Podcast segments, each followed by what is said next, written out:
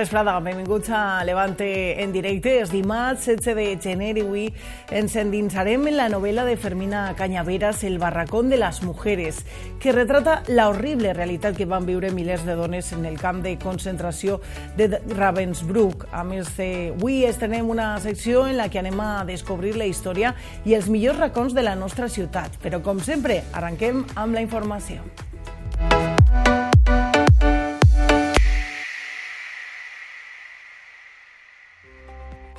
El president de la Generalitat, Carlos Mazón, ha anunciat este matí una auditoria externa a tot el sector públic davant les eh, irregularitats que diu detectades en les empreses per la sindicatura de comptes, així com el tancament de sis d'estos organismes per duplicitat amb altres ja existents. El cap del Consell ha acusat a l'interior govern de contractar, eh, dit, per més de 700 milions d'euros de pagaments a tercers sense control ni autorització i de falta de rigor en el maneig de recursos públics. Un conjunt d'alarmes diu que porten a aquest estudi detallat de tot el sector públic. Els resultats s'esperen per a final d'any. Així desapareixeran l'Agència Valenciana de l'Energia, la de Digitalització i Ciberseguretat, la d'Informació i Control Alimentaris, la de Residus i Economia Circular, la de Canvi Climàtic, l'Escola Valenciana d'Administració Pública. Mazón ha assegurat que el personal no polític adscrits a estos organismes incorporará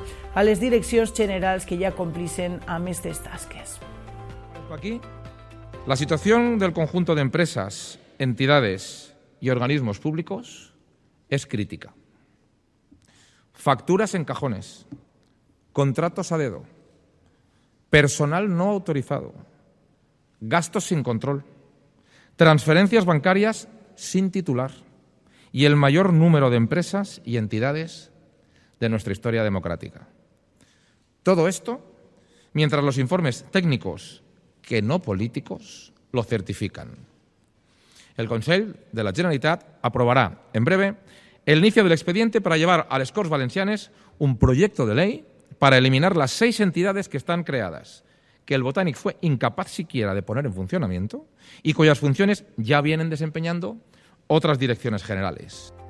El Ministeri d'Hisenda ha assegurat que en 2024 tornarà a augmentar el mínim exempt de tributació de l'IRPF, com ha fet cada any que ha pujat el salari mínim interprofessional per evitar un impacte excessiu en les retencions. El Ministerio de Hacienda aclara, aumentará el mínimo exento de tributación del IRPF tras subir el salario mínimo interprofesional un 5% para 2024. La reclamación la ha hecho este lunes el presidente del Partido Popular, Alberto Núñez Feijó, que el aumento se quede en manos de los trabajadores. Incrementar la exención del impuesto de la renta con la misma cantidad de incremento del salario mínimo, para que el 100% del incremento del salario mínimo se lo lleve el trabajador. Una propuesta que cuenta con el apoyo de UGT, en palabras de su secretario general, Pepe Álvarez. Bueno, sí la entiendo, está bien, eh, no me parece, me parece bien, pero en todo caso creo que es justamente continuar la misma política que se hizo en los presupuestos generales del año eh, 23.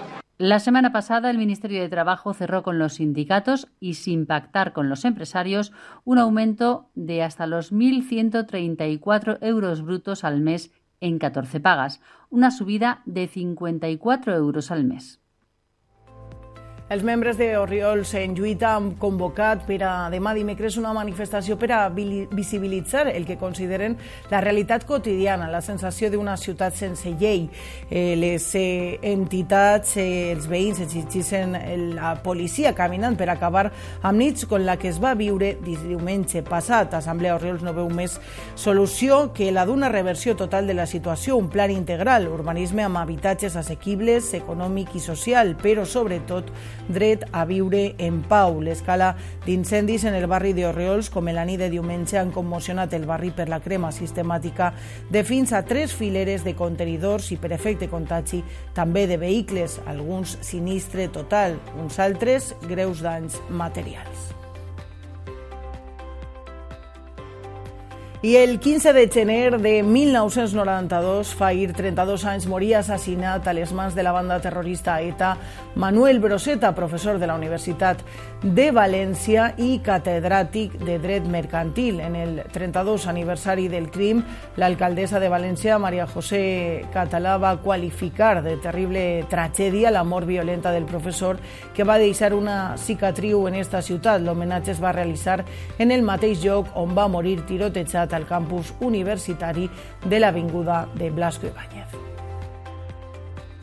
Hace 32 años, evidentemente, eh, ocurrió una terrible tragedia, eh, una desgracia y un asesinato. Eh, que dejó, como se ha dicho aquí, una cicatriz en esta ciudad, una cicatriz para todo el que, para toda la persona que reconoce y admira la labor de las personas, de civiles, los civiles valencianos que han hecho por su país, por los académicos, por la universidad. Y yo creo que Manuel Boroseta es una referencia incuestionable en esta ciudad. Es una de esas personas de las que nos, sentimos, nos vamos a sentir orgullosos siempre y, por tanto, su asesinato, como el de tantas otras víctimas de ETA, fue, desde luego, un golpe muy duro para la sociedad valenciana que 32 años después todavía no se ha, no, no ha recuperado de ese golpe.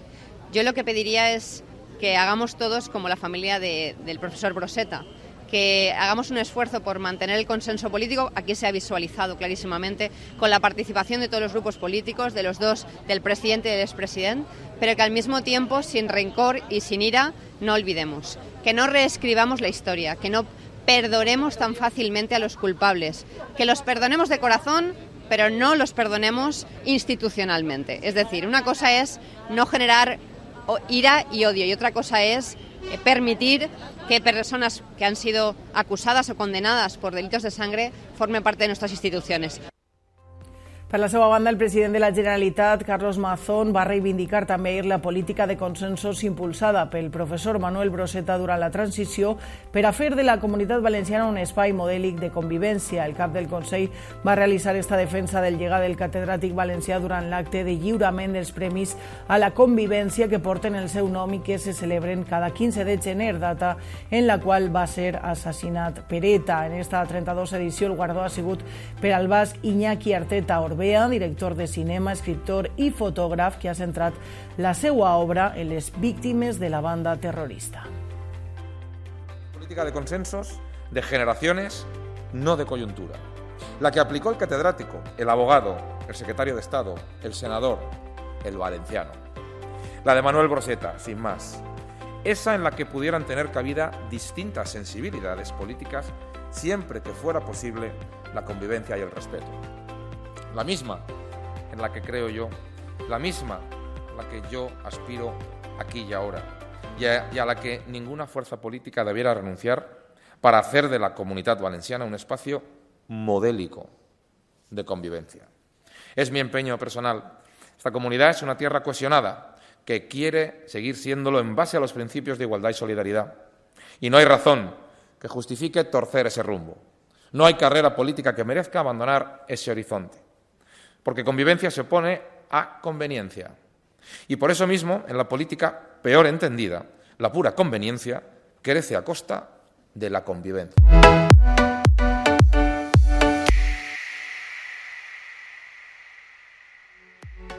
Vamos a hablar de la novela que acaba de publicar Fermina Cañaveras, El Barracón de las Mujeres, una novela que está hecha de retales de muchas mujeres que llevan demasiado tiempo en el olvido. Se trata de las mujeres que fueron obligadas a prostituirse en el campo de concentración de Ravensbrück, una realidad muy dura de la que viene a hablarnos su autora. ¿Qué tal, Fermina? Bienvenida, ¿cómo estás? Muchas gracias, encantada de estar aquí y compartir este rato contigo. Un placer. Eh, situado a 90 kilómetros de Berlín, eh, Ravensbrück era el campo de concentración de, de las mujeres, de la violencia de género. Los datos son escalofriantes. 50.000 mujeres eh, murieron de las 130.000 eh, prisioneras que pasaron por allí y que vieron como allí se montaba una red de, prostitución, las mujeres que eran premios para, para los nazis. ¿no? Para los nazis, no solo para los nazis, también para los capos y, para, y para algunos colaboradores. Eh, piensa que este campo se constituye solo y exclusivamente para mujeres se construye, bueno, empieza en el 1968 y en el 1939 llegan las primeras que sí que ya sabían lo que iban a hacer con ellas, porque eran prostitutas que recogen de las calles de Berlín. Eh, y era, bueno, pues vamos a empezar a poner en marcha esta maquinaria y a ver cómo funciona. Eh, se dan cuenta que llegan cada noche multitud de mujeres más jóvenes y aparentemente sanas y deciden utilizarlas para lo que llegará a ser este campo. Eh, ya no solo en Ravensbrück, sino ellos generan una red de prostíbulos y empiezan a pasar mujeres a, otros campos de, concentración, pero todo se genera ahí. Estaba pensado para, para mujeres y como tú bien has dicho, son unas 130.000, pero realmente tampoco sabemos el número de mujeres que pasaron por allí. Este campo eh, se libera ah, pues, de los últimos, el 30 de abril de 1945 entonces, a, los nazis sí que les da tiempo a quemar y a destruir muchas matrículas, muchos nombres, muchos documentos. Entonces, no sabemos realmente ni las que fueron asesinadas, ni el número exacto de mujeres que pasaron por allí. Eh, constatadas, por ejemplo, hay 400 españolas, pero pudieron haber muchas más. Y constatadas españolas que ejercieran la prostitución, yo encontré 26, pero no sé cuántas. Podrían ser muchas más. Podrían ser más y además eh, llegó un punto que algunas contaban que ya no, no pasaban directamente por los barracones de, la prostitución.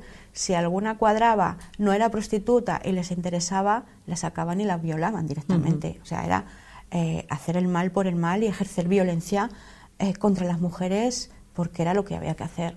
¿Cómo te topas tú con esto, con esta historia? ¿Cuándo empiezas tú a tirar del hilo? Pues me topo de casualidad porque yo estoy haciendo otra cosa, también de mujeres, y eh, eran muy mayores. Un profesor me dice, empieza, que la historia la tienes viva y es fundamental cuando empiezas a hacer trabajos de investigación y de casualidad, una tarde sale un nombre, sale que la conocieron yo cuando llego hasta, hasta, esta, hasta esta mujer, hasta la protagonista de la historia, ya no, ya no está entre nosotros.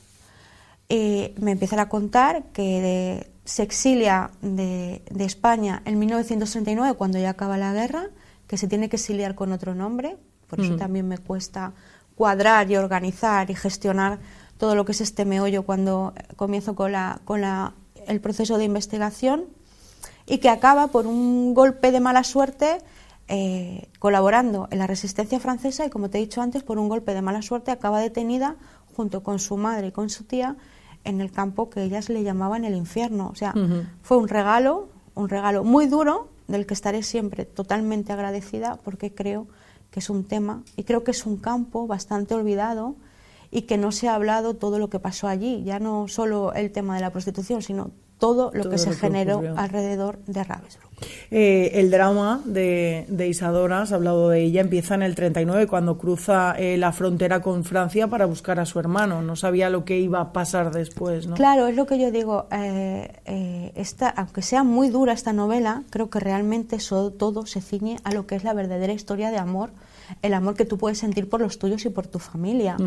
ella él es muy joven y tampoco tiene muchas ideas políticas durante toda la guerra. Su familia, sobre todo su tía, su padre y su hermano, sí que están muy comprometidos con, la República y con todo lo que era la causa y pelear, sobre todo su tía Teresa eh, colaboró en la Asociación Libre de Mujeres y tenía muy claro que había que hacer la revolución y que si no la hacíamos nosotras nadie iba a venir a hacérnosla y que si luego se ganaba iban a hacer el reparto los mismos y a nosotras no nos iba a tocar nada, pero ella era muy joven.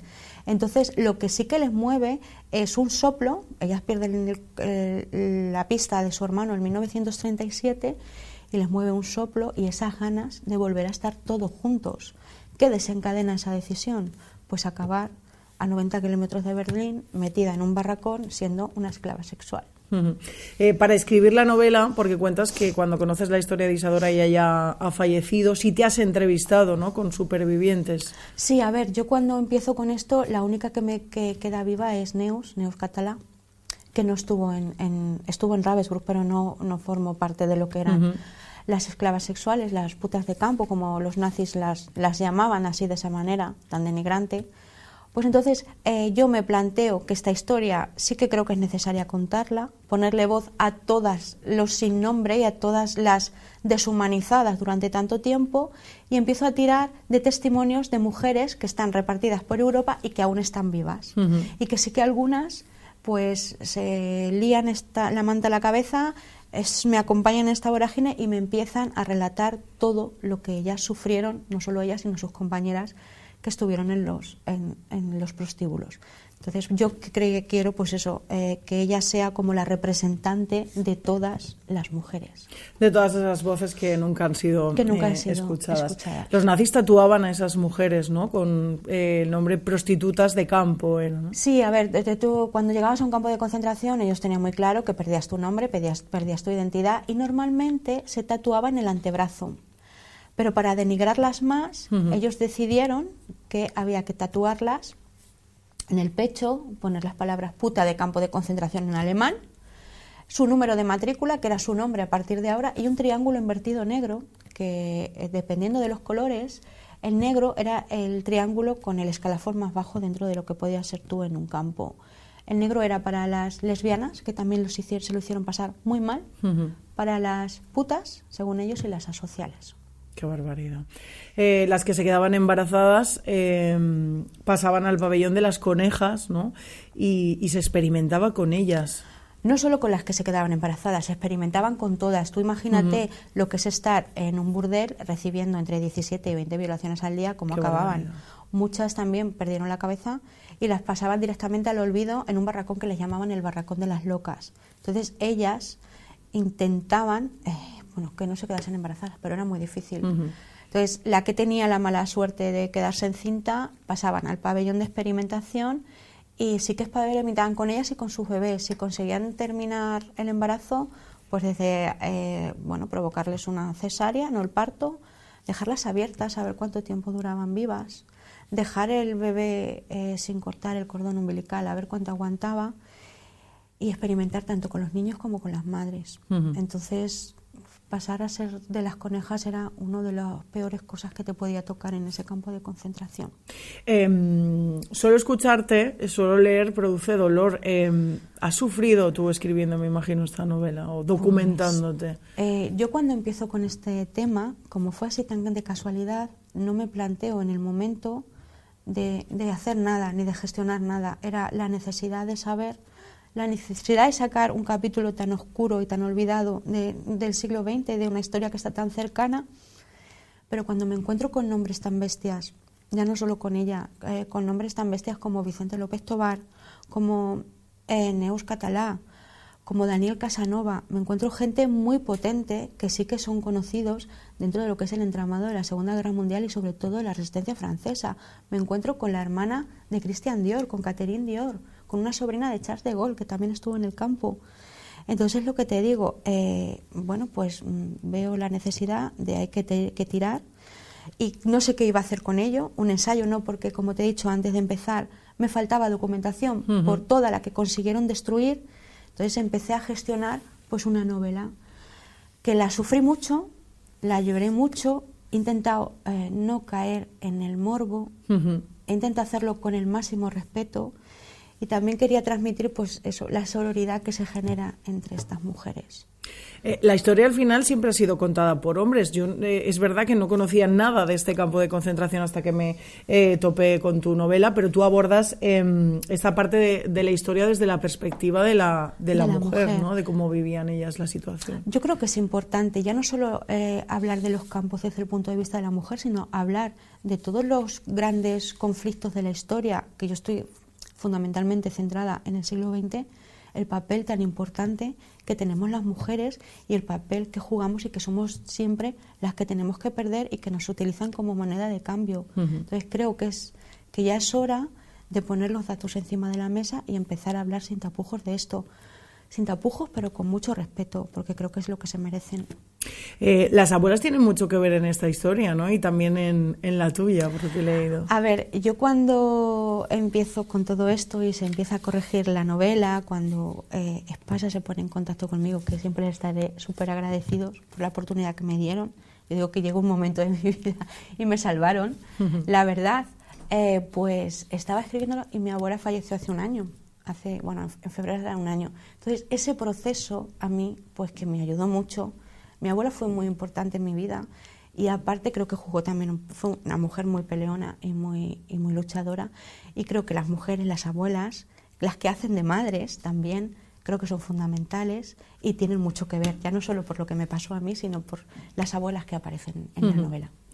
Fermina, ha sido un placer, eh, un auténtico placer conocerte y esta novela, El Barracón de las Mujeres, creo que es muy necesaria. Enhorabuena y gracias. gracias. a vosotros ha por darnos esta oportunidad. Gràcies. Nosaltres anem a fer una xicoteta parada per a la publicitat i tornem de seguida en Levante en directe.